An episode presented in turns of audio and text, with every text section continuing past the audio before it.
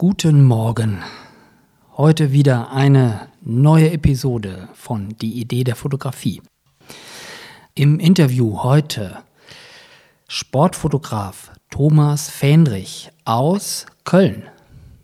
Ich freue mich, dass ich mit Thomas über seinen Werdegang sprechen konnte, wie er zur Sportfotografie gefunden hat, wie es für ihn war bei seiner ersten Repräsentanz und viele andere Themen, unter anderem natürlich auch KI. hat nicht gefehlt. Thomas hat diese Woche seine erste KI-Strecke veröffentlicht. Und ja, dazu passt ja dann auch diese Podcast-Folge. Ich wünsche euch ganz viel Spaß und es geht zum Interview und genieße noch ein bisschen meinen Kaffee. Mmh.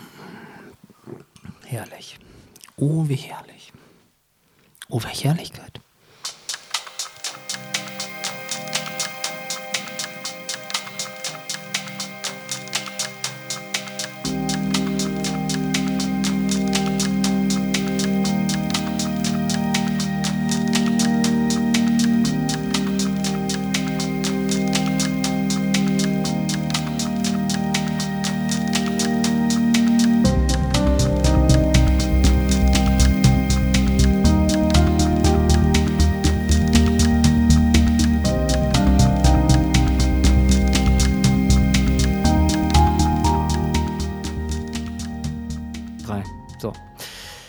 Morgen.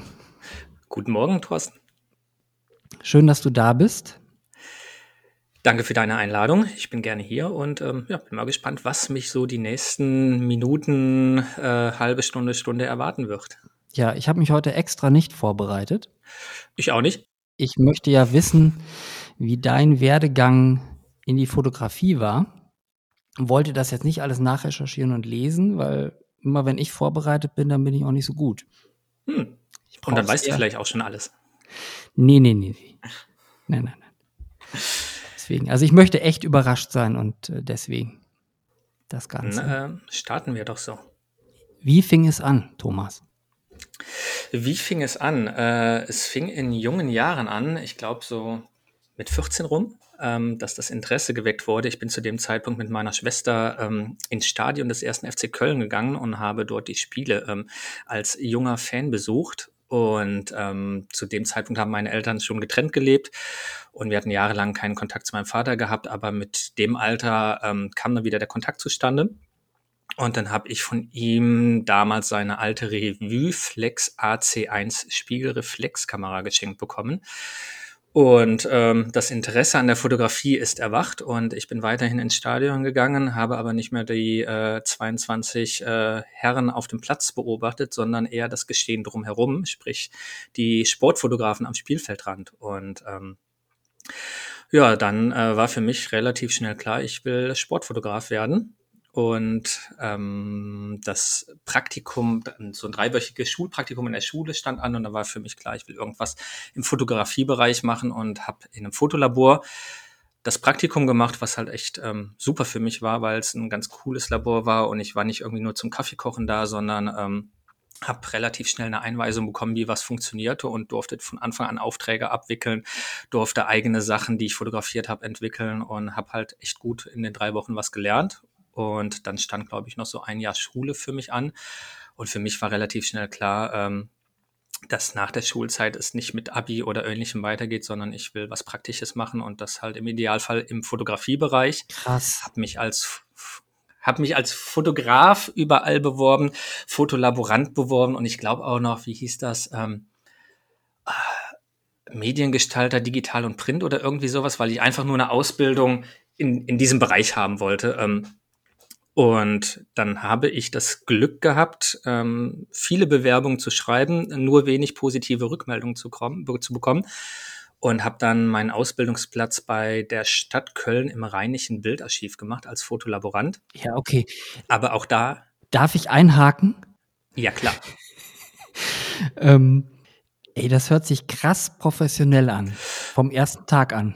Also wenn du sagst, mit 14 hast du den ersten Berührungspunkt gehabt mit der Fotografie, in dem, dass du auch schon eine Spiegelreflexkamera geschenkt bekommen hast, wahrscheinlich mit Wechselobjektiven. Das, äh, das höre ich heute zum ersten Mal, dass, äh, dass es so anfing. Also es, äh, okay. Also bemerkenswert. Und dann auch äh, zu wissen, okay, das ist es. Und ähm, das hört sich nach wenig Umweg an und direkt äh, wirklich dort rein. Und vor allen Dingen, was ich auch bemerkenswert finde, ist, dass du dein Genre direkt gefunden hast und auch nicht mehr gewechselt hast. Mm. Weil ich, also das ist das, was ich von dir weiß. Du bist Sportfotograf und das auch schon seit einer ganzen Weile. Aber dass es auch so anfing, das ist bemerkenswert. Genau, nee, also ähm, Direktweg in dem Fall, äh, in der Form ja. Ähm, Umwege gab es zwischendurch, glaube ich, mal so ein bisschen, ähm, aber da kommen wir dann gleich einfach zu. Ähm, nee, also ja, es war für mich relativ schnell klar durch diese Kamera und diese Sportaffinität, die ich halt hatte, ähm, dass das mein ähm, Ding werden sollte. Und ähm, ja, dann hatte ich halt auch mit der Ausbildungsstelle Glück gehabt, weil ich da nicht nur im Labor war, sondern ähm, da wurden auch Fotografen, Fotografinnen ausgebildet, ähm, wo ich immer wieder mitmachen konnte. Ich konnte mich ein bisschen im Studio bei denen austoben. Und ähm, wie hat dir das gefallen? Wie hat dir das gefallen im Studio? War das für dich ähnlich schön oder gehst, bist du jemand, der, der gerne lieber auf dem, auf dem Platz geht oder gerne mhm. draußen dabei ist? Ähm, es gibt ja so Vorlieben. Ja. Hast du sowas? Nee, also zu dem Zeitpunkt erinnere ich mich auch gar nicht mehr wirklich dran, wie so mein Empfinden mit der Studiofotografie war. Ups, sorry. Kein ähm, Problem. Ich mach, fangen wir von vorne an. Also zu dem Zeitpunkt ähm, hatte ich noch nicht so den großen Berührungspunkt äh, Punkt mit der Studiofotografie gehabt und ich erinnere mich auch nicht mehr groß dran, wie, wie meine Gefühle zu dem Zeitpunkt waren, weil dafür lag für mich der Fokus halt einfach auf der, ja, ich sag mal, journalistischen Sportfotografie, wo ich hin wollte. Und hatte dann aber auch das Glück gehabt, einmal einen guten Ausbildungsplatz zu haben oder ja, ein cooles Team da zu haben und parallel ähm, eine Sportfotoagentur gefunden, die ein bisschen Potenzial in mir entdeckt hatte. Ähm, das war damals Online-Sport im Jahre 2000. Und ja, dann habe ich ähm, ein Dreivierteljahr lang ähm, deren Haupt Fotografen begleitet, ähm, meistens bei den Spielen des ersten FC Köln weiterhin, allerdings ich damals noch mit meiner Analogausrüstung und das war gerade so im, im journalistischen Bereich der Wechsel von ähm, analog auf digital. Ja. Das heißt, die, die meisten Jungs waren da halt schon alle digital unterwegs und ich habe halt ein bisschen auf Film quasi geübt und ähm, ja, dann habe ich am Wochenende fotografiert, montags die Filme ähm, entwickeln lassen, dann ein bisschen eingescannt und der Agentur dann im Laufe der Woche runtergeschickt. Also da ging es auch nicht darum, dass ich damit Geld verdiene, die Agentur damit Geld verdient, sondern ja, ich habe es als Übung angesehen, die Agentur wahrscheinlich auch. Und das haben wir so ein Dreivierteljahr bis in den Sommer 2001 gemacht alles parallel zur Ausbildung und dann bin ich zur Agentur runtergefahren, hatte ein ganz gutes Gespräch mit denen gehabt und ähm, mir wurde in Aussicht gestellt, dass ich ähm, ja, Termine für sie wahrnehmen kann. Allerdings bräuchte ich eine Digitalausrüstung, ähm, weil alles andere zu dem Zeitpunkt sonst zu spät gewesen wäre. Da ich aber nicht so viele Termine zu dem Zeitpunkt wahrnehmen konnte, dass sich das für eine Agentur rentiert, sprich am Wochenende vielleicht ein oder zwei Spiele mitzumachen, ähm, äh, hatte ich die Wahl, ich investiere in eine Digitalausrüstung oder wir lassen es sein. Und ähm, zu Ausbildungszeiten ist der finanzielle Rahmen nicht der größte. Ähm, die Kredit. Ich wollte gerade sagen. Genau die Kreditwürdigkeit ebenso wenig. Ja. Ähm, dementsprechend kam wieder meine Schwester ins Spiel, ähm, die sechs Jahre älter ist. Hören wir, hören wir von deiner Schwester heute noch öfter, weil du sagst, die kam wieder ins Spiel. Mm, ja, sie hat mich ja zumindest damals mit ins Stadion genommen, was ja quasi der Grundstein äh, ah, okay. legte. Also sie ist halt okay. sechs Jahre älter und hat mich halt mitgenommen und jetzt kam sie halt noch einmal ins Spiel weil sie so lieb war und für mich einen Kredit aufgenommen hatte, damit ich mir damals meine erste Digitalkamera und ein, zwei Objektive äh, leisten konnte. Und ähm, genau, das haben wir dann im Sommer 2001 gemacht und von dem an habe ich dann während meiner Ausbildung auch angefangen für die Agentur Termine wahrzunehmen und mit dieser Fotografie Geld zu verdienen. Okay. Und waren das vorwiegend Fußballspiele? Also bist du der, bist du dieser Sache so treu geblieben oder hast du dann für die auch andere Sachen gemacht? Genau, es waren einmal Fußballspiele, ähm, aber auch Eishockey, die Kölner Haie spielen in Köln. Ich glaube, Basketball habe ich zu dem Zeitpunkt auch schon für die fotografiert. Also alles, was hier so im, im ähm, nahen Raum Köln-Leverkusen ähm, stattfand, habe ich für sie fotografiert. Handball war, glaube ich, auch noch mit dabei. Genau. Mhm. Und im journalistischen Kontext heißt es sozusagen, du hast die Spiele am Wochenende mh, mm, sozusagen abgearbeitet und hast dann die Sachen dort eingereicht und dann wurden die halt an die Tageszeitungen oder an Kicker etc. dann sozusagen verkauft. Genau, das. Das war so, das war so dein Start in diese, in die, in die Sportfotografie. Richtig, das war mein Start und das war das, was ich zu dem Zeitpunkt halt, ja, auf jeden Fall machen wollte, ähm, wo mein Ziel darauf ausgerichtet war. Und im Laufe der Zeit hat sich das dann natürlich ein bisschen ähm, geändert. Und okay, wann, wie fing das an, dass sich das geändert hat? Weil heute, also ich zum Beispiel jetzt, äh, so von außen, ich nehme dich schon als Sportfotograf wahr, aber eher im werblichen Bereich. Korrekt, genau. Also ich bediene halt die Themen People, Sport, Lifestyle, so bezeichne ich das. Ähm, nicht mehr rein Sport, also auch, aber allerdings noch ein bisschen weiter gestreut. Deswegen People, Lifestyle, also alles, was so ein bisschen Richtung Bewegung, ähm, lebendiger Fotografie geht. Das war, es wird sich so zwischen 2006, 2009 entwickelt haben. Also ich habe dann neben der Sportfotografie nach der Ausbildung ähm, auch angefangen, andere journalistische Themen hier zu fotografieren im Entertainment-Bereich. In Köln war zu dem Zeitpunkt sehr viele TV-Produktionen, wo du ähm, viele Fototermine an Fernsehsets hast, wo du ähm, Kinopremieren mit roten Teppich-Events hattest. Das habe ich eine Zeit lang dann zusätzlich zum Sport gemacht und dadurch kamen dann Kontakte zu Fernsehsendern, für die ich dann schon mal im Bereich äh, PR, Werbung, ähm, Produktion gemacht habe, kleinere Sachen gemacht habe. Und dadurch war dann für mich klar, dass das auf Dauer der journalistische oder dokumentarische Bereich nicht mehr so die größte Rolle spielen soll, sondern es mehr Richtung Werbung, PR gehen soll, wo es halt jetzt auch ähm, bei mir die klare Ausrichtung hin ist. Und dann kam 2011 ein engerer Kontakt zum ersten FC Köln zustande und ich wurde der Clubfotograf des ersten FC Köln. Das heißt, ich habe für den Verein im Grunde fast alles ähm, gemacht, was, was, was wichtig war. Ähm, das heißt, die Spiele ähm, zumindest zu Hause und im ähm, nahen Umkreis NRW, Autogrammkarten fotografiert. Ich habe die Kataloge fotografiert, allerdings nicht die Produkte, sondern dann, wenn es darum ging, die Spieler in, mit den Fanartikeln zu fotografieren. Der Verein hat zu jedem Heimspiel ein Stadionmagazin rausgebracht, wo es eine Interviewgeschichte gab, wo wir die Porträts zu fotografiert haben und ja, alles, was so in dem Rahmen anstand. Das habe ich dann sportmäßig weitergemacht.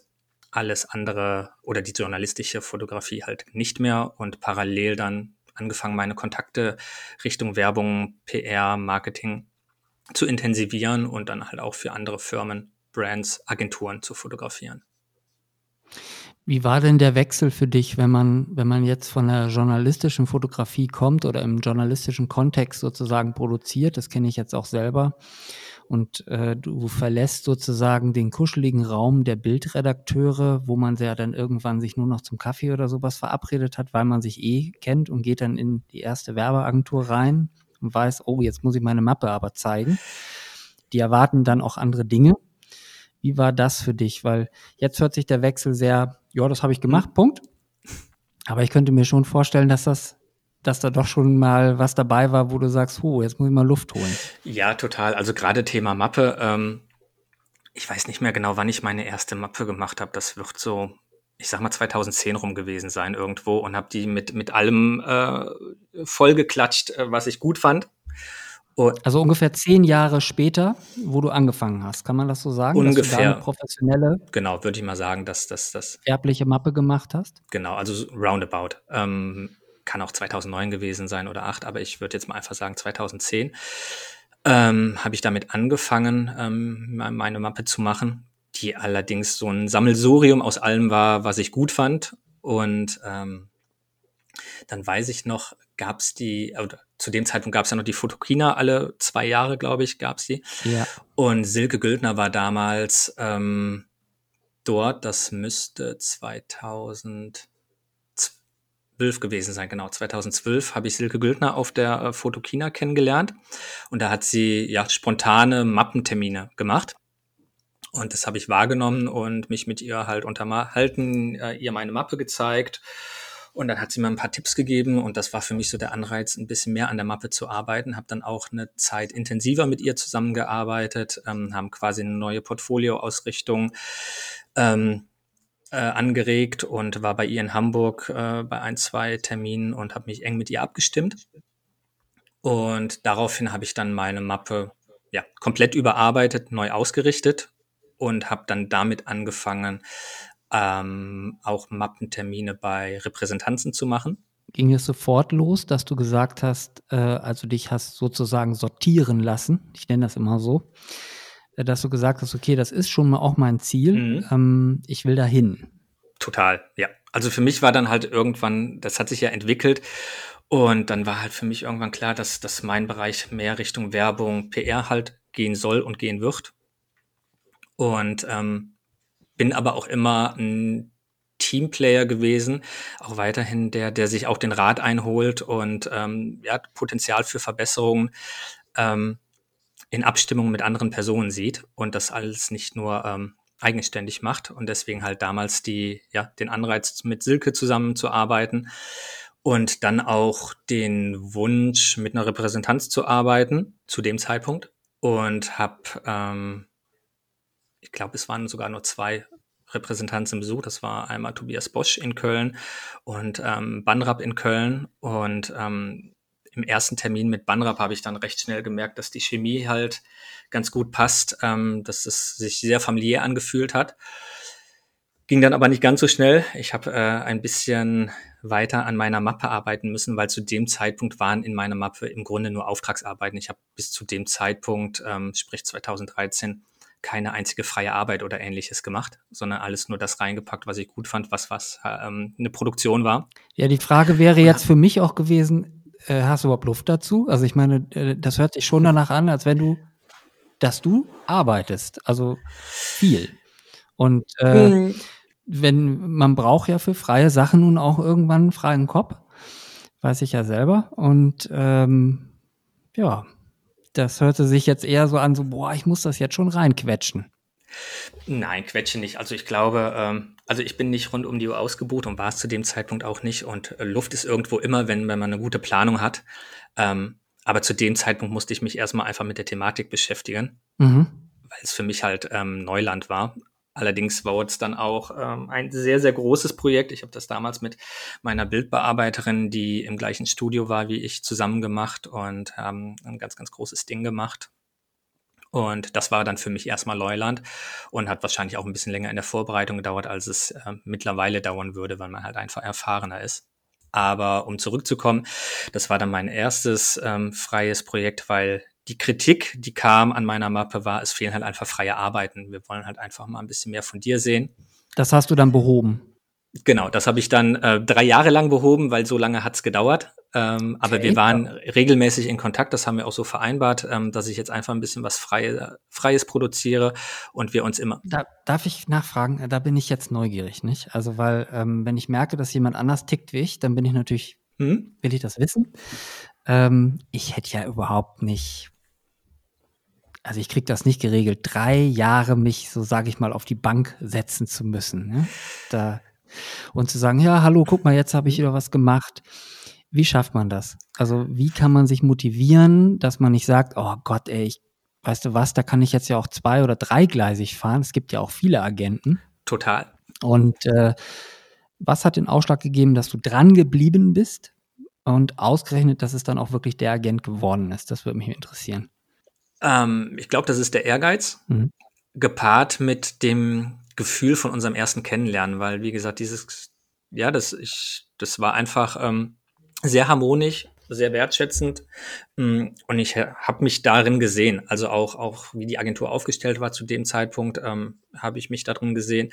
Das Ganze drumherum hat für mich gepasst und von da an war mir klar, wenn Repräsentanz, dann die und wenn nicht, dann keine weil ich nicht eine Repräsentanz haben wollte. Ich sage jetzt einfach mal zu dem Zeitpunkt in Berlin oder Hamburg, wo ich irgendwer bin und wo du vielleicht ähm, alle paar Monate mal Kontakt hast, sondern ich wollte schon den engen Austausch haben. Deswegen sollte was Nahes sein.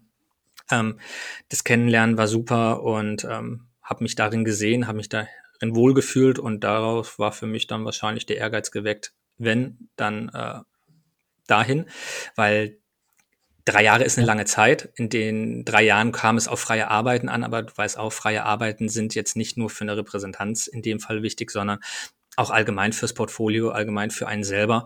Und somit ähm, klar habe ich äh, das in dem Kontext ähm, angegangen oder bin es in dem Kontext angegangen, aber es hat mich ja auch persönlich einfach weitergebracht, weil ich in de zu dem Zeitpunkt dann in jedem Jahr Minimum ein oder zwei ähm, freie Sachen produziert habe, was mich dann auch persönlich weitergebracht hat, was gar nicht so auf die Repräsentanz bezogen mhm. sein müsste. Es war es natürlich, aber genau. Und ja, 2016 war es dann soweit. Ähm, äh, ich habe, glaube ich, genug Material produziert, was den Agenten zufrieden gestimmt hatte und ähm, dann sind wir die Kooperation eingegangen. Krass, also als ich aufgehört habe, mit einem Agenten zu arbeiten, hast du sozusagen die Zusammenarbeit mit einem Agenten äh, begonnen. Auch spannend, echt. Ja. Witzig. Genau, und ja, und von da aus ähm, dann hat man so ein, zwei Themen, wie ist denn meine Ausrichtung, weil wie gesagt, ich habe viel ähm, Sport fotografiert, allerdings auch viele andere Themen, ähm, die so ein bisschen gekreuzer waren, also immer was mit Menschen zu tun hatte, aber ich habe beispielsweise kurz vorher auch ähm, hier in Köln eine Werbekampagne oder äh, die ähm, Wahlkampagne von Henriette Rekers, die damals sich als Oberbürgermeisterin beworben hatte, fotografiert. Ich habe ähm, Corporate-Sachen im Industriebereich fotografiert und ähm, ja, es war schon ein bisschen breiter aufgestellt. Es hatte immer mit Menschen zu tun gehabt, aber es war größer als das, das, was man aktuell von mir sieht. Und dann haben wir gesagt, okay, was machen wir? Und haben erstmal gesagt, dann machen wir aus dich doch einfach ein Local Hero, dass, dass du hier ähm, der Köl unser Kölner Fotograf bist, der halt in Anführungszeichen alles mit Menschen fotografiert. Und ja, das haben wir so ein, zwei Jahre aufrecht gehalten, haben dann gesagt, nee, das, das, das ist es nicht. Und ähm, haben dann. Also ist der Plan, der erste Plan nicht so richtig aufgegangen, dass du sagst, damit war ich zufrieden. Es war okay, aber äh, es, es fühlte sich so von der Ausrichtung her nicht so richtig gut an. Also es war alles super. Okay. Und ähm, wir haben aber gemerkt, so richtig ist es nicht das, das äh, was ich bin. Und dann haben wir uns nochmal zusammengesetzt und haben dann gesagt, nee, wir machen die komplette Ausrichtung auf ähm, den Sport, People Lifestyle Bereich und alles, was halt optisch in, in eine Sportwelt passt, ähm, die mittlerweile ja sehr groß ist. Also du hast ja auch ein recht großes Feld von, ich sage jetzt mal einfach Vereinen, du hast ähm, Artikelhersteller, ähm, Sportartikelhersteller, die großen Brands Adidas, Nike, Puma, du hast ähm, Sponsoren, die mit Vereinen zusammenarbeiten und mit Sportlern kooperieren, du hast ähm, das Ganze drumherum, Sportnahrungsergänzungsmittel, also du hast im Grunde im Sportbereich ein viel größeres Feld, als man eigentlich denkt, weil immer wenn, wenn es zum, zur Aussprache kommt, ich bin Sportfotograf, ähm, oh, das ist aber nicht viel, was du da machen kannst. Und wenn man dann mal erklärt, wie groß der Bereich eigentlich sein kann, ähm, dann ist er doch schon sehr, sehr groß. Also ich finde, dass jegliches Genre, was mit Menschen zu tun hat, äh, auch wenn du dich dann so spezialisierst, ist dann doch immer noch relativ breit. Da, genau. da muss ich dir beipflichten, definitiv. Genau. Mich würde interessieren, ähm, was hast du dir erhofft, als du damals gesagt hast, ich will zu einem Agenten? Ähm, war das für dich eher so, dass du gesagt hast, ich brauche jemand, der mich organisiert? Oder bist du eher der Fotograf, der davon ausgegangen ist, so, ähm, das öffnet mir Türen, die ich sonst selber nicht aufkriegen würde? Mhm. Erstmal zweiteres definitiv. Ähm, einfach das, das Netzwerk ähm, der Repräsentanz zu nutzen, ähm, dass, dass da mehr einfach die größere Reichweite erzielt wird und dann nicht das Thema organisieren, aber das Thema antreiben, ähm, habe ich ähm, ganz gerne genutzt, einfach halt jemand zu haben, der, sagt, der dir auch mal sagt, wenn, wenn eine Leerlaufzeit ist, komm, jetzt mach mal was und gib mal wieder Gas und mach mal was in die Richtung.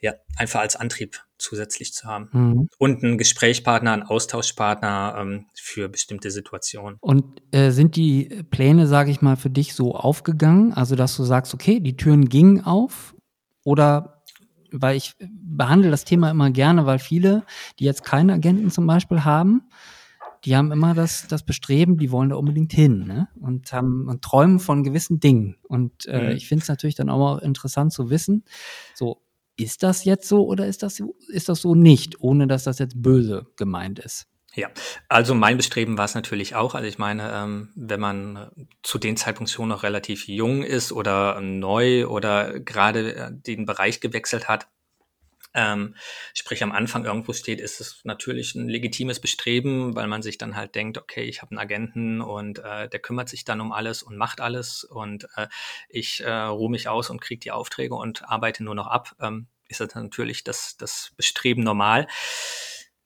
Die Realität sieht, glaube ich, ein bisschen anders aus. Also es, es gibt, denke ich, Fotografen, ähm, da ist es ganz gut. Die sind allerdings auch schon jahrelang am Markt und haben sich einfach etabliert und dadurch ist es ähm, in Anführungszeichen ein Selbstläufer geworden.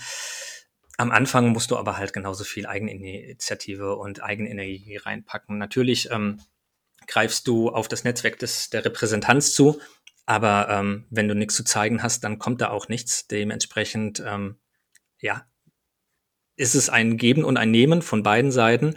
Du musst aber definitiv viel reinpacken, ähm, damit sich das auszahlt. Und rückblickend war es eine gute Zeit. Es ist auch ein bisschen was zustande gekommen. Es ist aber jetzt nicht, wo man sagt, ähm, wow, ähm, auf jeden Fall. Also mein, meine Einstellung dazu mittlerweile ist, ähm, ich bin ganz froh, keine Repräsentanz mehr zu haben sag niemals nie, wenn sich was Positives entwickelt, dann, dann kann das auch nochmal was werden. Ich weiß jetzt aber definitiv, was ich will und was ich nicht will. Und ähm, ja, bin froh auf jeden Fall über die Erfahrung und wie gesagt, es war eine gute Zeit mit denen. Ähm, würde ich gefragt werden, hätte es meine Erwartung übertroffen, würde ich ein Nein sagen. Sehr geschickt ausgedrückt. Diplomatisch, oder? Ja, ja. Ich gebe jetzt auch mal was rein. Ähm, ich muss sagen, äh, meiner zweiten Repräsentanz habe ich sehr, sehr viel zu verdanken. Und die hat mich wirklich in äh, den Werbemarkt äh, eingeführt. Es war aber auch noch eine andere Zeit. Also ich bin dort unter Vertrag gegangen 2004 und ganz ehrlich, sie musste mich auch wirklich sortieren. Also ich hatte irgendein Kokolores im Kopf und sie hat gesagt, nee, nee, das wird nichts und hat mich dann wirklich ganz langsam auch an die Jobs so rangeführt. Die wurden langsam größer. Und damals konnte man auch davon sprechen, dass eine Repräsentanz wirklich ein Netzwerk hatte. Das heißt also, an diese Jobs wäre ich ohne Agent gar nicht rangekommen, weil die Werbeagentur gesagt hat, Mensch, wenn der nicht organisiert ist, dann vertraue ich dem diese, diese Produktionskosten überhaupt nicht an. Das traue ich dem nicht zu. Und äh, da habe ich ihr halt sehr, sehr viel zu verdanken. Also einmal A, dass sich die Tür aufgemacht hat und B, ähm, dass ich auch in der Lage war, also dass ich gelernt habe, damit umzugehen. Also so viel habe ich in diesem Job, äh, sage ich mal, in so kurzer Zeit, ähm, innerhalb von zwei Jahren, nie wieder gelernt. Es war wirklich, ich habe das immer gesagt, so wie Jetfliegen, ne? So, zack, du guckst dich irgendwie um und dann war das schon wieder so vorbei. Und äh, man hat dann halt einfach gelernt, damit umzugehen. Und was auch ein großer Vorteil war, sie hat mich ähm, auch mitproduziert. Sie hat zwei, drei Prozent mehr genommen wie damals jemand am Markt, hat aber dafür meine ganze Produktion auch mhm. übernommen. Das hatte ich also so aber auch nie wieder bei einem Agenten. Ja, die anderen wollen Angebote schreiben und äh, Abrechnungen und ähm, auch die Verantwortung nicht so wirklich dafür übernehmen. Du bist dann abends noch im Hotelzimmer, musst den ganzen Mist noch selber durchgehen. Und das hatte ich bei ihr jetzt nicht. Ja. Da, also, um einfach auch mal eine Lanze dafür zu brechen, dass man sich gut angucken muss als Rookie, wo gehe ich überhaupt hin? Was wird da wirklich für mich gemacht? Und was bringt mir die ganze Geschichte? Weil ähm, nicht immer ist es sinnvoll, mit einem Agenten zu arbeiten, aber es ist auch nicht sinnvoll, das kategorisch auszuschließen. Für mich war es eine super Erfahrung. Und ähm, ja, heute ist halt eine andere Zeit. Genau, ja, so würde ich es aussehen. Also erfahrungsmäßig definitiv top. Ähm, hat mir auch einfach nochmal neue Ansichten gebracht und auch einfach, ja, ein Gefühl dazu zu kriegen, wie läuft es im Werbe-PR-Bereich noch mehr ab. Ähm, meine Repräsentanz hat auch äh, Produktion gemacht und ich weiß noch, die erste richtig große Produktion, wo wir halt äh, vom Budget sehr, sehr, sehr hoch sind, die äh, sie mir damals auch geholt, angeholt haben ähm, da haben sie auch die Produktion übernommen und ähm, ja, das gibt dann einem auf jeden Fall Sicherheit. Und wie gesagt, wenn man sich halt auch so gut versteht, dass es halt alles eine sehr familiäre Ebene ist, dann läuft so eine Produktion natürlich auch nochmal entspannter ab und du hast einfach deine Sicherheit, du hast halt Leute um dich herum, ähm, wo du dich einfach sicherer fühlst. Und ähm, dementsprechend hat es natürlich in, in bestimmten Bereichen auf jeden Fall was gebracht.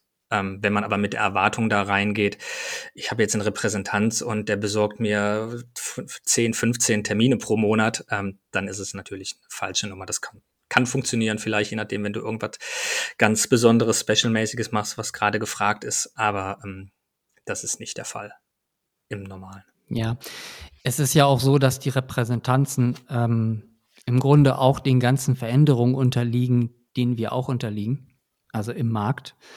Und äh, die natürlich auch ihren Hassel damit haben.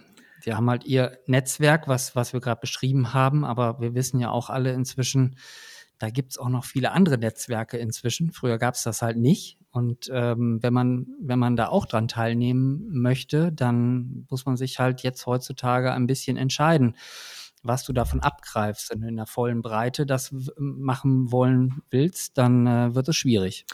Das, äh, da machst du dich, glaube ich, kaputt mit. Total, ja. Auf jeden Fall. Also wie gesagt, ähm, ich bin letzten Sommer rausgegangen und habe dann auch mal äh, nach den ersten Mappenterminen ähm, die Artbuyer oder ähm, ja, Entscheider halt gefragt, wie wichtig ist überhaupt für euch noch ähm, eine Repräsentanz in der aktuellen Zeit. Und ähm, da war das Feedback halt auch. Also wir wollen halt sicher gehen, dass wenn wir dir eine Anfrage schicken, dann wollen wir zeitnah ein Angebot haben. Und ähm, wenn du gerade auf Produktion bist, ist mir das egal. Wenn du am Abend äh, das Angebot fertig machen kannst, sodass es am nächsten Morgen bei mir auf dem Tisch ist, dann ist alles cool. Dafür brauchst du, brauchen wir ähm, keine Repräsentanz. Es geht da halt einfach nur darum, dass wenn eine Anfrage kommt, die schnell ja, abgearbeitet werden kann. Und uns ist das egal, ob mit oder ohne. Das ist so mehr oder weniger der durchschnittliche Tenor gewesen in meiner Kundenwelt. Okay. Und du machst es wahrscheinlich heute auch so wie ich. Äh, du hast dein MacBook dabei, das geht auf und dann holst du dir Vorlage XY, die man sich halt dann mal anlegen muss, raus, hackerst die Sachen ein, machst dir natürlich vorher noch mal ein paar Gedanken, weil man hat ja viel Erfahrung und sagt, okay, das, das, das, das, das, das brauche ich nicht. Und hier mal nochmal einen Puffer für die Verhandlung und äh, nochmal für den Einkauf und tralala. Und dann gibt man halt ab. Ähm, Genau so. Also wie gesagt, die Erfahrung haben wir. Das heißt, wenn du eine Anfrage kriegst, im Normalfall, wenn ich eine Anfrage kriege, äh, telefoniere ich dann eh nochmal kurz nach, um einfach nochmal die Details äh, genauer zu ähm, in Erfahrung zu bringen, weil in der Mail nicht immer alles drinsteht. Und dann spreche ich kurz drüber, dass ich auch ein Gefühl dafür kriege. Und ähm, dann weißt du eigentlich die Position. Vielleicht musst du dann halt nochmal ein, zwei Leute anrufen, sprich Stylist oder Herr Make-up-Artist oder eine Modelagentur, um ähm, schon mal Vorabkosten zu erfragen, wenn da irgendwas Außergewöhnliches ist. Aber im Großen und Ganzen wissen wir die Position, ähm, da wir sie schon bedient haben in vorherigen Produktionen. Und dann ist so ein Angebot auch relativ zügig geschrieben. Ähm, ich mache es mir noch einfacher. Ich mache ja fast nur noch Pauschalangebote. ja, hören jetzt viele nicht so gerne, aber hey, that's it. Also schneller geht's nicht. Ähm, aber da kann man sich natürlich auch schneller verrechnen. Ne? So ist das, so ist das halt. Ähm, die andere Frage, die ich hätte, wie ist das bei dir? Bist du immer noch äh, sehr viel mit Werbeagenturen unterwegs oder ist bei dir Direktkunde wichtiger geworden über die letzten Jahre? Kannst du darüber was sagen oder magst du das sagen? Mhm. Also bei mir ist schon mehr Direktkunde als Werbeagentur. Ich würde es jetzt mal auf 80, 20 ungefähr beziffern. Wow, das ist viel. Ungefähr, denke ich mal. Ja. Ähm, nee, weil auch gerade in, in dem Bereich ist es halt einfach viel, oder im Sportbereich ist es ähm, halt oft ähm, mit Direktkunden. Also so bin ich es gewöhnt und ähm, fühle, fühle mich da auch ganz wohl mit. Okay.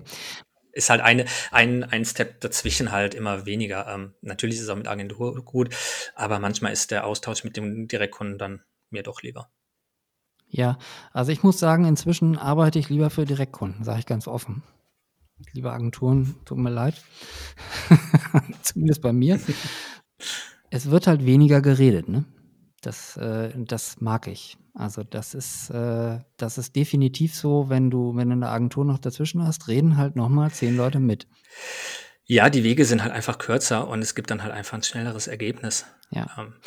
Ähm, andere Frage, die mich nochmal umtreibt, ist, äh, wenn du Sport machst, machst du auch, äh, bist du auf dem Wasser unterwegs?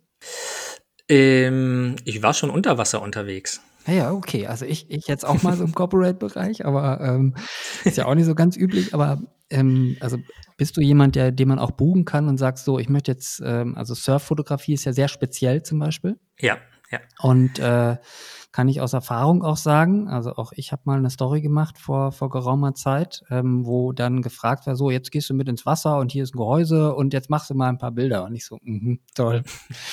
Und wenn du das nicht jeden Tag machst, dann ähm, ist das ganz schön anstrengend, sagen wir es so. Bietest du sowas an? Ja, weil, ähm, also einmal zum Thema Surfen ähm, und freie Arbeit. Ich plane gerade was äh, für dieses Jahr in Portugal. Ähm, Thema Surfen. äh, nee, ich habe da ein äh, Model kennengelernt, was dort lebt und ähm, ja, wir haben uns ein bisschen ausgetauscht und dementsprechend steht da sogar Thema Surfen dieses Jahr etwas an. Nee, aber das sind halt Themen, die mich halt einfach reizen, etwas, was ich noch nicht gemacht habe, zu machen und da halt Ergebnisse zu erzielen. Ähm, die ähm, mich dann auch selbst beeindrucken, ähm, komme ich gleich kurz zu. Gerade im Werbungsbereich ist es ja oft so, dass, dass du für etwas gebucht wirst, was du schon hundertmal gemacht hast. Ähm, damit der Kunde die Sicherheit hat, ähm, was verständlich ist. Mich reizen aber meistens die Jobs, die ich in der Form noch nicht gemacht habe oder nicht so oft gemacht habe, weil mich das halt immer wieder neu herausfordert. Das, was ich gemacht habe, das kann ich natürlich blind fotografieren, in Anführungszeichen, aber das ist dann nicht mehr die Herausforderung und ich mag halt einfach die Herausforderungen ähm, mit den Sachen, die ich, äh, mit denen ich neu konfrontiert werde. Und da hatte ich, das war 2019 den Fall gehabt. Hm, da habe ich eine Anfrage bekommen, etwas zu fotografieren, was für den Tag okay bezahlt war, vom gesamten Umfang. Naja, und ich habe halt, zu dem Zeitpunkt war ich noch äh, bei meiner Repräsentanz und habe halt gesagt, nee, ich möchte es nicht machen und äh, lass es doch jemand anderes machen. Und äh, mein Agent hat mich da mal ja ein bisschen hin motiviert, das doch zu machen, ähm, was ähm, rückwirkend eine ganz gute Entscheidung war, weil es mittlerweile ein ganz, ganz toller ähm, langjähriger Kunde geworden ist.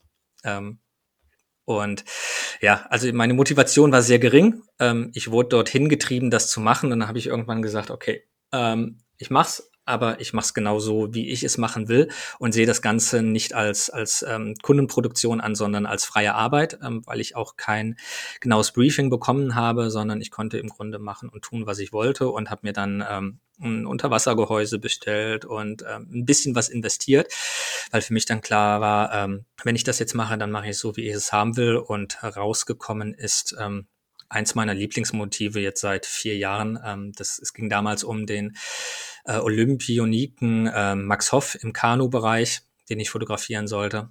Und ähm, ja, es hat großen Spaß gemacht. Ähm, es ist ein sehr guter Kunde draus geworden. Ähm, es war für mich ein neues Thema, weil ich dann halt auch Unterwasseraufnahmen von ihm gemacht habe. Und dementsprechend mag ich solche Herausforderungen, wenn es Themen sind, die ich noch nicht fotografiert habe. Ich kann das sehr gut verstehen. Ich meine, es wird einem ja sonst auch echt irgendwann fad und langweilig. Ne? Also ein bisschen yep. Entertainment möchte man ja auch noch haben. Auf jeden Fall. Okay, aber cool. Ähm, kennst du Tim Wentrich? Ja, er war zusammen eine Zeit lang bei äh, mit in der Repräsentanz. Lustig, okay. Ich habe mit ihm auch ein bisschen Kontakt. Der, der ist, äh, der kommt ja aus Kiel. Mhm. Und äh, meine Frau kommt aus Kiel und ähm, da kam irgendwie sowas zustande und äh, Tim sagte mal so zu mir, Thorsten, mach dir nichts vor, wenn du mit einem Wassergehäuse arbeitest, dann fängst, dann fängst du von vorne an. Und äh, kannst du das bestätigen? Ist das so? Ja, ähm, wobei man dazu sagen muss, ich ähm, habe nicht so ein klassisches großes Plastikwassergehäuse. Ähm, ich habe aber auch nicht einfach nur so einen Plastik-Eva-Marine-Sack, sondern es gibt so ein Mittelding. Ähm, die Firma heißt Autex, saßen lange Zeit nur in den USA. Mittlerweile haben die, glaube ich, auch in Portugal eine Station, bietet sich da ja an. Ähm, das ist so ein, so ein Mixding. Das heißt, du hast ein Silikon-Body quasi für die Kamera und hast dann aber auch ein Dome für vorne oder verschiedene Linsen für vorne. Du hast ähm, hinten ähm, Kamera, ähm, wo das Display sitzt, hast du eine Glasscheibe drin, also du kannst es so ein bisschen modular zusammenbringen, ist aber dann nicht so ganz so steif wie, wie die klassischen Unterwassergehäuse, die großen. Ähm, dadurch ist es ein bisschen flexibler, aber auch damit musste ich mich erstmal zurechtfinden, weil es einfach die, die ähm, gewohnte Haptik komplett eliminiert. Ja, also ich kann es bestätigen, ich habe ja nur einen Ausflug gemacht und habe das Foto hingekriegt, aber du willst nicht wissen, was ich dafür in Kauf nehmen musste. Und hm. ähm, ich würde sagen, so, das ist ja jetzt so zehn Jahre her. Es würde jetzt langsam spannend werden, ob ich das noch hinkriege. also ich bin mir nicht mehr sicher. Also es war wirklich heftig. Neue Herausforderung. Na, die Herausforderung nicht, aber ich muss sagen, ich bin da im Kaltstart. Also ich habe äh, ich habe einen Freund angerufen, der in San Sebastian äh, lebt und habe gesagt, ey, ich brauche mal ein Unterwassergehäuse, weil das zu meiner Kamera passte. Und weil ich sowas ja normalerweise nicht bei mir rumliegen habe, habe ja nichts damit zu tun. Und da hieß es aber, nee, wir wollen das aber gerne so haben, weil das waren Surfer. Und ähm, sie wollten halt den klassischen Schuss haben, wie er dann schön in die Welle, also schon äh, mit mhm. rein droppt. Und er hat gesagt, ja gut, mache ich, ohne länger darüber nachzudenken. So, jetzt kam natürlich der Tag irgendwann näher. Wir fuhren nach Biarritz und mein Assistent war schon ganz nervös und meinte, Thorsten, hast du dich denn eigentlich darauf vorbereitet? Kannst du das? Ich so, nee, habe ich nicht. Wir machen das einfach. Also wie ich das halt oft so angegangen bin in meinem mhm. Leben. So Learning by Doing.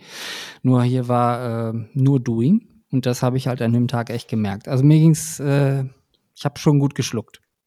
Sagen wir es so. Und Ehrlich gesagt war auch echt extrem viel Ausschuss dabei und da musste ich dann schon an den Satz denken, den Tim gesagt hat, wenn du mit diesem Ding ins Wasser gehst, dann fängst du von vorne an. Und das habe ich dann auch gemerkt und ich habe es mir nicht so schwer vorgestellt und ähm, war dann auch wirklich glücklich, dass wir die eine Aufnahme hatten und danach habe ich gesagt, danke, reicht jetzt auch. Aber in die Aufnahme. Ja, ja wir haben sie, aber äh, wie gesagt, also äh, ich habe da Mordsrespekt vor. Ich finde das schon krass. Hm. So, die Tauchnummer fand ich jetzt, sage ich mal, äh, finde ich jetzt nicht so schwer. Ich finde, das ist eher gemächlich. Du hast ja dann deinen Tauchschein und alles ist ja. gut und äh, ich muss jetzt ja nicht in die, in die absoluten Tiefen, so, darum geht's ja überhaupt mhm. nicht. Und, äh, aber das finde ich dann eher gemütlich dagegen. Aber so die Surfgeschichten, wenn man dann wenig Erfahrung hat, beziehungsweise wenig Berührungspunkte damit hat, weil man braucht einfach ein gutes Timing dafür. Du musst topfit sein, wenn, wenn du da Spaß haben willst. Deswegen die Frage, hältst du dich auch selber äh, sehr, sehr fit? Also was, was machst du? Ich kann mir vorstellen, wenn man neben Leuten, die schnell rennen, hinterherlaufen muss, wenn man äh, Sportler auf dem Rad begleiten muss, da muss man selber auch irgendwo fit sein. Was machst du da? Ähm, ja, da habe ich ähm, Corona äh, sei Dank ähm, CrossFit für mich entdeckt. Genau, also wie gesagt, ganz zu Beginn in jungen Jahren äh, viel Fußball gespielt, hm, das dann irgendwann sein gelassen. Ähm, dann was, was äh, oder was viele ja machen ähm, mit, ich sag mal, Anfang, Mitte 20 Fitnessstudio. Allerdings, da war ich nie der Freund von. Ich habe mich, glaube ich, in meinem Leben dreimal in einem Fitnessstudio angemeldet für zwei Jahre, bin drei Monate hingegangen, dann habe ich es wieder sein gelassen ähm, ist mir halt zu eintönig. Also ich, ich langweile mich schnell, deswegen brauche ich halt ähm, auch im Fotografischen gerne immer die Abwechslung. Ähm, und dann hatten wir äh, ja 2020 ähm, diese kleine Epidemie namens Corona. Und mhm. mit einem damals zweijährigen Kind zu Hause, dessen Kita auch zu war, fällt einem schnell die Decke auf den Kopf und man braucht einen kleinen Ausgleich. Und es war ja nichts auf. Und dann bin ich wieder ähm, laufen gegangen. Laufen war auch nie so meins, weil mir das auch zu langweilig ist. Aber um halt ein bisschen abschalten zu können und rauszukommen, bin ich halt äh, jeden zweiten Tag laufen gegangen.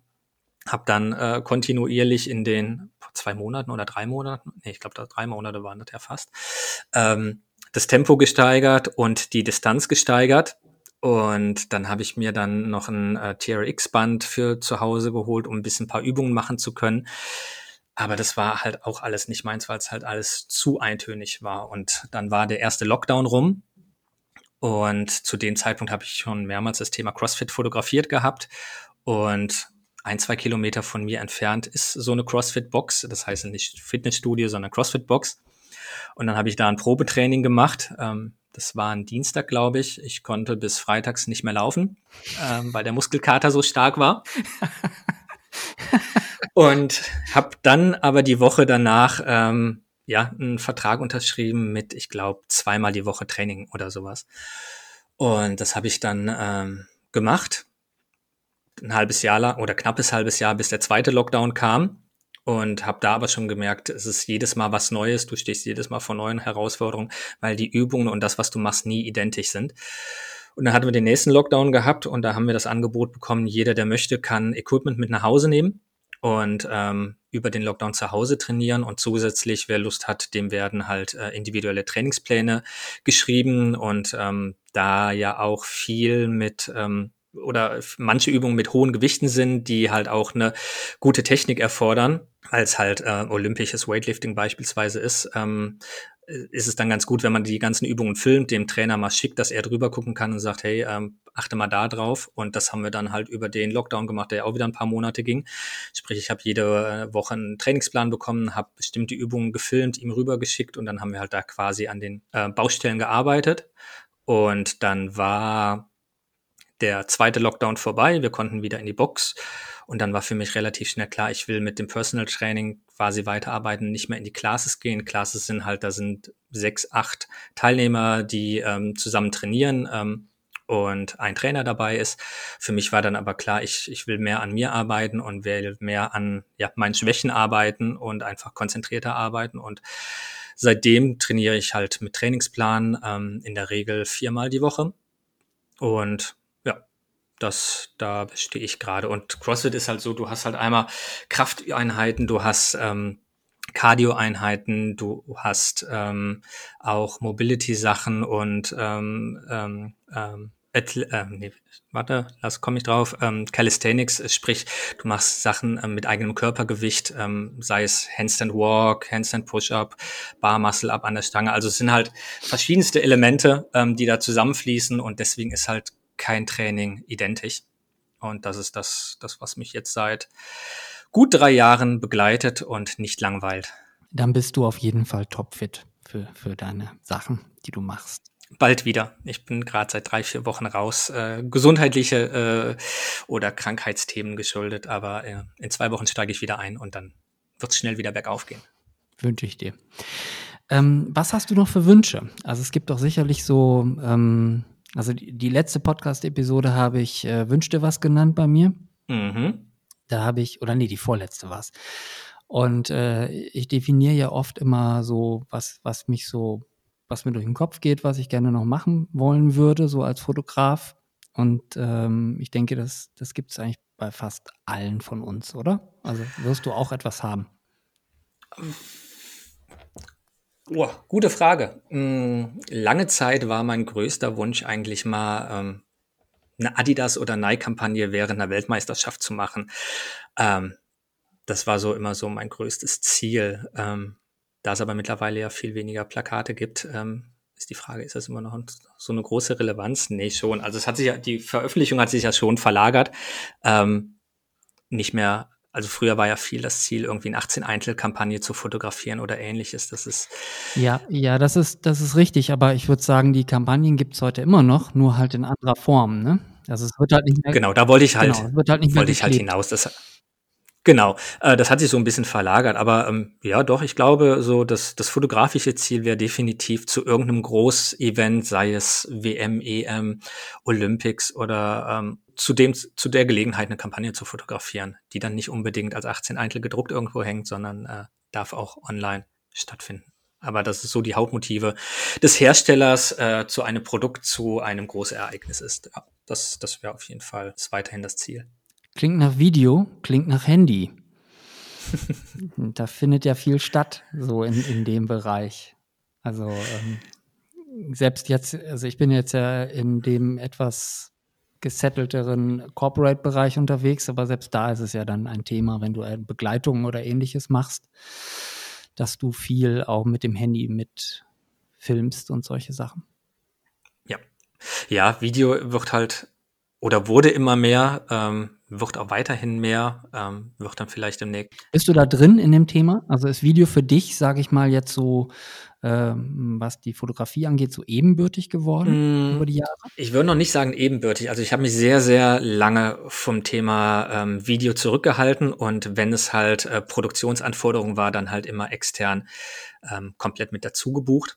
Mm. Second Unit dann sozusagen gearbeitet, okay. Mhm. Quasi. Ähm, ist auch heutzutage noch manchmal nötig, weil du halt nicht in Einzelpersonen alles machen kannst. Aber wenn die Rahmenbedingungen passen, äh, da hatte ich letzte Woche den Fall gehabt, ähm, dann mache ich auch Foto und Video zusammen. Ich habe mich jetzt in den letzten zwei Jahren ein bisschen intensiver damit beschäftigt, auch ein, zwei freie Sachen gemacht. Ähm, die Surf-Geschichte ähm, plane ich auch videomäßig zu machen. Ähm, und allgemein das Ganze noch ein bisschen zu intensivieren, weil ich äh, im Januar ne, habe ich meine Mappentour dieses Jahr gestartet und ähm, wir haben ja schon drüber gesprochen, das iPad als Begleitung mitgehabt, neben meiner gedruckten Mappe. Ja.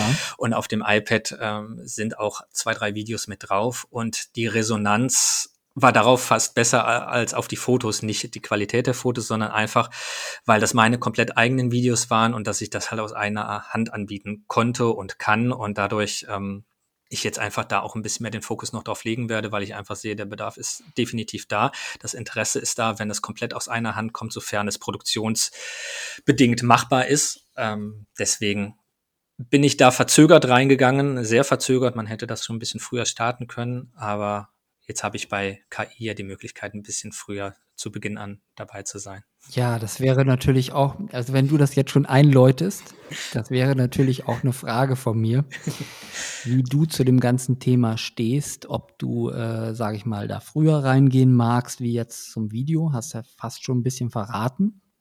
Und vor allen Dingen, äh, ob das auch ein Reizthema für dich ist, weil ich merke ja so, wir äh, Fotografen und Fotografinnen, ähm, dass äh, teilweise da auch immer propagiert wird, dass das Abendland geht unter.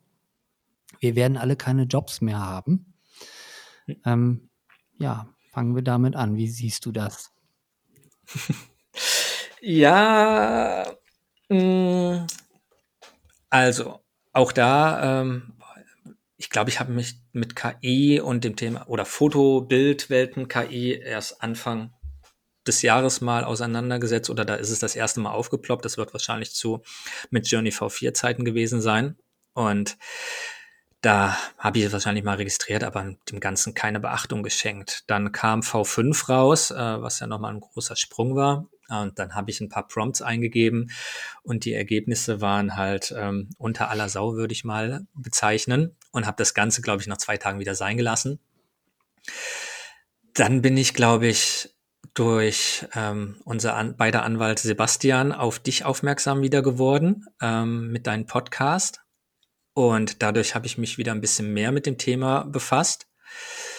Habe dann auch erstmal so das Ganze versucht einzuordnen. Also wo stehen wir? Wo geht die Reise hin? Oder wo kann die Reise hingehen? Wo es hingeht, wissen wir alle noch nicht.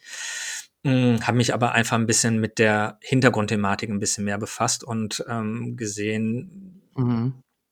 das Ding wird nicht verschwinden, definitiv nicht. Das ist da, es wird bleiben. Wo es final hingeht, kann und will ich nicht einschätzen, weil dafür sind wir einfach am Beginn des Ganzen. Hm, es wird aber definitiv in unsere Arbeit integriert werden.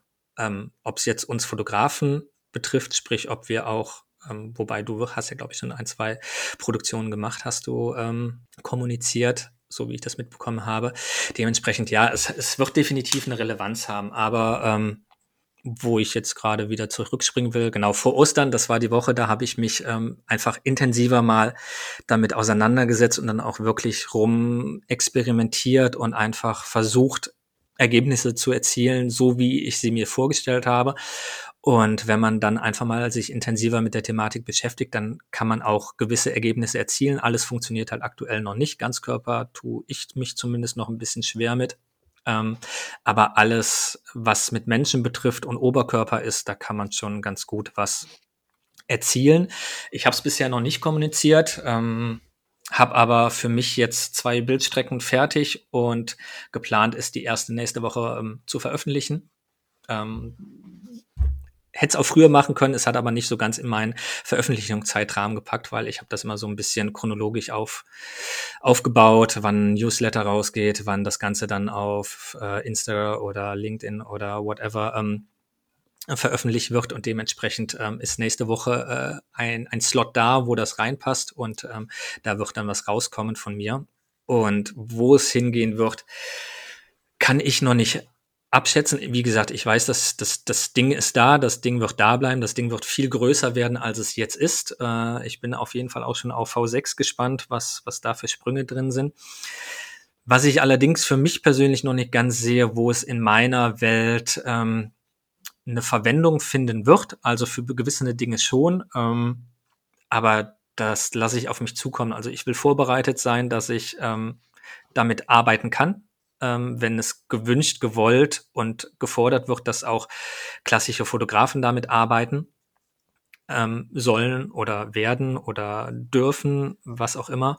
Ähm, ich würde es jetzt aktuell mal so ein bisschen in die CGI-Richtung äh, schicken, ähm, die damals ja ähm, der Untergang der Autofotografie hieß. Ähm, was dann auch relativ schnell beseitigt wurde, sondern es war einfach ein weiteres Tool, was genutzt werden konnte. Und ich würde es mal auch so einschätzen, ähm, einschätzen dass, dass die KI ein weiteres Tool ist, an dem wir uns bedienen können, was wir in unseren Workflow integrieren können und dementsprechend jetzt nicht vom Untergang der Fotografie komplett reden werden. Ich denke, es wird bestimmte Bereiche stärker treffen als andere. Es wird den Markt, glaube ich, ähm, reduzieren, weil einfach die, die Masse dann nicht mehr ähm, komplett davon leben können wird. Aber in welchem Maße, das, das weiß ich nicht. Das weiß auch, glaube ich, aktuell keiner. Das Einzige, was man machen kann, ist entweder man ist dabei und ähm, probiert sich damit aus, dass man vorbereitet ist und das Ganze mit anbieten kann. Oder man sagt, äh, wie ich im Thema Video, von dem ich mich lange ferngehalten habe, weil ich gesagt habe, ich bin Fotograf und äh, Video ist, ist nicht meins. Und man macht's halt gar nicht. Da muss jeder für sich den Weg finden. Ich habe jetzt bei der Thematik mal ähm, für mich den Weg gefunden, dass ich über die Prompts die Ergebnisse erzielen kann, die ich im Kopf habe. Dementsprechend kann ich ähm, die KI in der Form bedienen und ähm, werde mich damit weiterhin befassen. Und dann schauen wir mal, wo die Reise dahin gehen wird. Ja, ich finde, du bist aber doch jetzt sehr, ähm, sehr schnell bei der ganzen Sache. Und wenn du nächste Woche deine erste Strecke, sage ich mal, veröffentlichst, dann bist du doch auch sag ich mal, einer der First Mover, äh, die, die mitmischen und auch sagen, hallo, ich arbeite damit, ich zeige jetzt auch mal was. Und das ist ja nicht so allgegenwärtig, finde ich, im Moment. Also es trauen sich, sage ich mal, gerade, weil es natürlich auch emotional und auch sehr moralisch besetzt ist, das Thema und auch wird, trauen sich auch nicht alle so wirklich ran zu sagen, so hier, hallo, ich mache das weil da kommt natürlich auch was auf dich zu in Form von Emotionalität von anderen Kollegen und Kolleginnen, die das halt anders sehen. Aber du hast schon recht, also aus unternehmerischer Sicht, und das sind wir am Ende des Tages nun mal auch, ist es, glaube ich, wichtig, sich die Sache anzugucken. Und es ist natürlich ein weiterer Zweig, sage ich mal, der sich von unserem Markt bedienen wird, wo wieder was aufgesplittet ist, nicht? So wie man das so schön sagt. Foto, Video, CGI, 3D und so weiter und so fort. Nicht? Social Media, tralala und all so ein Zeug. Und da verschwindet sozusagen eine Sache drin. Ich glaube, dass das natürlich, und das ist auch eine Wette, mm, dass das relativ groß werden wird, weil die Versuchung einfach so immens von, den, von Kundenseite sein wird zu verstehen, oh, da kommt jetzt kein Fotograf mehr, der muss kein Licht mehr aufbauen. Ah, Modelle muss ich auch nicht mehr buchen. Interessant. Location fällt auch weg. Ach toll. Und der kann gleich heute loslegen. Super. Dann kann ich ja schon einen Schulterblick heute Abend sehen. ja, also ich glaube, dass diese Versuchung einfach, die ist viel zu groß, dass, äh, dass man da mit was bekommt. Natürlich, äh, jeder wird jetzt sagen, ja, aber da kannst du noch nicht das machen und dies machen, ist ja auch alles richtig am Ende des Tages, wenn man sich jetzt doch mal mit dem Thema länger beschäftigt, sieht man natürlich die Ansätze, dass du demnächst auch personalisierte Menschen damit machen kannst. Ja, also du hast hier halt, was weiß ich, hier mit dem iPhone vorne hinten wie, wie so eine technische Zeichnung, also fotografiert, hast alle Seiten, tust das rein. Im, in einer App geht das ja heute schon, sieht natürlich nicht toll aus, aber das zeigt einem ja, wo die Reise hingehen wird. Das heißt also, wenn ich den CEO so und so fotografiert habe, und äh, das ist mein Stammkunde, dann kommt der Anruf und sagt, so, jetzt muss der Dieter, der muss jetzt äh, da sitzen, dann hätte ich gerne noch eine Interviewsituation, bitte frisch. Äh, den Anzug, den kannst du bitte auch nochmal erneuern, weil den brauchen wir. Also das muss schon modern aussehen und diesmal hätten wir das gerne in dem und dem Kontext. Naja, und dann wirst du das wahrscheinlich in zwei Jahren machen können. Und dann wird das, dann wird halt der Anruf kommen und ich fahre nicht mehr raus, sondern ich mache das halt am Rechner. Und alles, was damit dann halt nicht geht, das wird man dann wahrscheinlich noch befilmen und fotografieren. Wobei ich auch schon mal vorausschicken will, dass wir, glaube ich, alle noch nicht auf der Rechnung haben, diese ganze VR-Geschichte. Und die spielt dann direkt damit rein. Und wenn du dir das mal anguckst, dann denkst du so, oh mein Gott. Ja, ähm, wie gesagt, es sind spannende Zeiten. Ähm, ich glaube auch, dass das Thema lässt sich halt einfach nicht mehr aufhalten. Es lässt sich, äh, manche wollen es ja irgendwie reguliert haben. Ähm, bis da was passiert, das, da, da gibt's V 9999 oder was auch immer. Ähm, nein, also ich, ich verstehe halt auch, wenn sich niemand damit befassen will, ähm, das ist vollkommen legitim. Ähm, wie gesagt, jeder muss seine eigene Entscheidung treffen, was er nutzen will, was er nicht nutzen will. Ähm, dass, dass es schlecht geredet wird, ähm, ist halt auch Standard.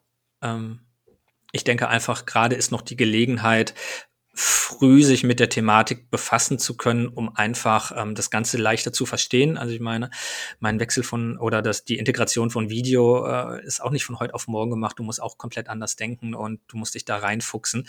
Ähm, jetzt ist das Thema gerade am Anfang und dementsprechend ein guter Zeitpunkt, sich einfach damit zu befassen. Also ich meine, auch wenn man sich damit befasst und sagt, das ist absolut nicht meins, ist das ja vollkommen legitim. Dann hat man es probiert und sagt, ich will nicht irgendwelche Wörter eingeben, um daraus irgendwas zu generieren. Aber wenn wenn es dann doch so weit ist, dass in ein, zwei Jahren alles über KI gemacht werden würde, dann sind die, die dann erst anfangen, im großen Nachteil denen gegenüber, die von Anfang an das Ganze verstanden haben. Ähm, man, man weiß ja auch nicht, wie es in zwei Jahren aussieht, ob du da nicht einfach in Photoshop irgendwelche Buttons hast, die du drücken musst, statt irgendwelche Prompts einzugeben keiner weiß, wo es hingeht. Logo wird das so laufen. Also wenn du dir, ja. wenn du dir Adobe Firefly anguckst, die sind jetzt zwar fotorealistisch noch nicht ganz so weit, aber in der Verarbeitung der ganzen Geschichte, da sind die richtig weit. Ja, da hast du ja viel kürzere Prompts sozusagen. Du hast also erstmal dein Bild und dann äh, sagst du so, die äh, gelbe Lederjacke, die möchte ich jetzt nicht nur rot haben, sondern ich möchte, dass der ein Jackett trägt. Dann machst du es ja genauso wie in Lightroom oder sonst wo. Mhm. Zack, das wird mal kurz maskiert und äh, dann schreibst du da kurz rein, wie das aussehen soll und dann wird das schon umgewandelt. Also die Weiterverarbeitung äh, ist dort, äh, sage ich mal, schon vereinfacht und da sieht man ja auch klar, wo die, wo die ganze Reise hingehen wird. Also dass du jetzt ewig lange Prompts schreibst, sehe ich in ein paar Jahren nicht mehr in diesem Ausmaß. Glaube ich nicht. Ich habe noch keinen Zugang zu Firefly, deswegen ähm, bin ich da noch nicht so ganz im Thema drin. Ich warte darauf, dass ich die Mail kriege. Ich warte noch auf die Mail, dass ich äh, meinen Code kriege und mich ähm, ja, damit austoben kann. Wenn du deinen Code kriegst, wirst du sehen, okay, äh, Midjourney ist, sage ich mal, so fotorealistisch einfach weiter vorne, aber ist mhm. komplizierter mhm. zu bedienen. Und da siehst du aber, wie die Weiterverarbeitung laufen wird. Ja. Und da merkst du einfach, wie sie diese Daten, die wir ja nun alle in der, ne, weil wir die Cloud ja benutzen, mhm äh, benutzen, sage ich mal, um die Bearbeitung dort schon äh, direkt zu implementieren. Und ich gehe davon aus, dass das irgendwann zusammenwachsen wird. Du wirst so ein Photoshop haben und äh, so ein Firefly-Ding und wie sie das dann nennen, keine Ahnung, aber da wird noch ganz viel passieren und ich glaube, wenn sie nicht ganz dämlich sind, dann wird das auch der Player sein, äh, der das Rennen machen wird. Davon gehe ich aus. Also Wahrscheinlich würden sie irgendwie mit. Also, weil da die rechtliche Frage auch schon geklärt ist, was die Trainingsdaten mhm. angeht. Ja. ja. sie haben ihre eigenen Daten genommen, das dürfen sie. Das musst du auch vorher als derjenige, der es verstockt, natürlich schön mhm. unterschreiben mhm. und damit bist du dann aus der Diskussion raus. Problem gelöst. Jetzt haben sie natürlich nicht ganz so viel Trainingsdaten gehabt und äh, werden aber kontinuierlich nachschieben und ich würde mal sagen, sie sind jetzt auf dem Niveau von Midjourney 4. Ja. Und äh, also in drei, vier Monaten wird das dann interessant. Bis dann habe ich meinen Zugang. Hoffentlich. ja, wie, also wie gesagt, es ist ja auch alles so äh, in, in der Schwebe. Ich kann nur immer sagen, ähm, was ich von Kundenseite feststelle, ist einfach, dass bis jetzt jeder, also jeder Bestandskunde und auch Neukundenkontakt führt in das Thema mhm. KI. Und das sagt mir natürlich, okay, also selbst Direktkunden haben das so dermaßen auf dem Schirm. Und spannend wird einfach sein für uns, wie viele werden das sozusagen für sich implementieren. Und das vermag ich noch nicht zu sagen, aber was mich ein bisschen erschrickt, ist, dass es doch so viele auf dem Schirm mhm. haben, dass sie das auch haben okay. wollen. Und sagen wir mal, selbst wenn sie nicht alles damit machen, sondern nur die Hälfte, heißt das, was du auch gesagt hast, der Markt schrumpft. Ja. Am Ende des Tages befinden wir uns in einem Verdrängungswettbewerb dann. Mhm. Wird spannend. Und was Neues entstehen wird, gehe ich mal ganz stark davon aus, ähm, dadurch, dass man jetzt ja weiß, wie dieses Generierte funktioniert und was es auch kann, kann man sich natürlich auch viel besser vorstellen, wie diese ganze ähm, Metaverse-Geschichte dann auch mal funktionieren kann und wird. Ja, die, die Sprünge sind halt einfach so groß. Deswegen, ähm, da wird so viel noch passieren, was wir uns vielleicht auch gar nicht vorstellen können oder wollen. Aber es, ja, es wird eine große Veränderung geben. Und ja, das hat es ja in, in der Geschichte immer gegeben. Ja. Äh, ich meine, früher sind, sind wir mit, äh, mit, Pferde und Kutsche gelaufen, dann kam irgendwann das Auto. Ähm, die ganzen Sprünge kennen wir und ja, vor allen Dingen, wie Sie auch am Anfang über ja. das Auto geredet haben, nicht? Da, da hieß es ja, also es wird maximal 1000 Stück geben. Hat ja gut geklappt. Oder Malen und Fotografie, als die ersten Fotoapparate auf die Welt kamen. Also solche Sachen hat es ja immer äh, gegeben, wird es immer geben. Und jetzt sind wir halt einfach an dem Punkt, wo halt wieder so ein enormer Sprung da ist. Hm. Kann einem Angst machen oder man befasst sich damit und versucht sich so gut es geht darauf vorzubereiten. Okay, ich finde, das ist ein sehr schönes Schlusswort. Wir empfehlen beide, sich dringend damit zu beschäftigen und ob man es dann für sich annimmt oder nicht, das kann ja jeder für sich entscheiden. So sieht's aus. Thomas, vielen Dank für das Gespräch. Danke dir. Ciao. Tschüss.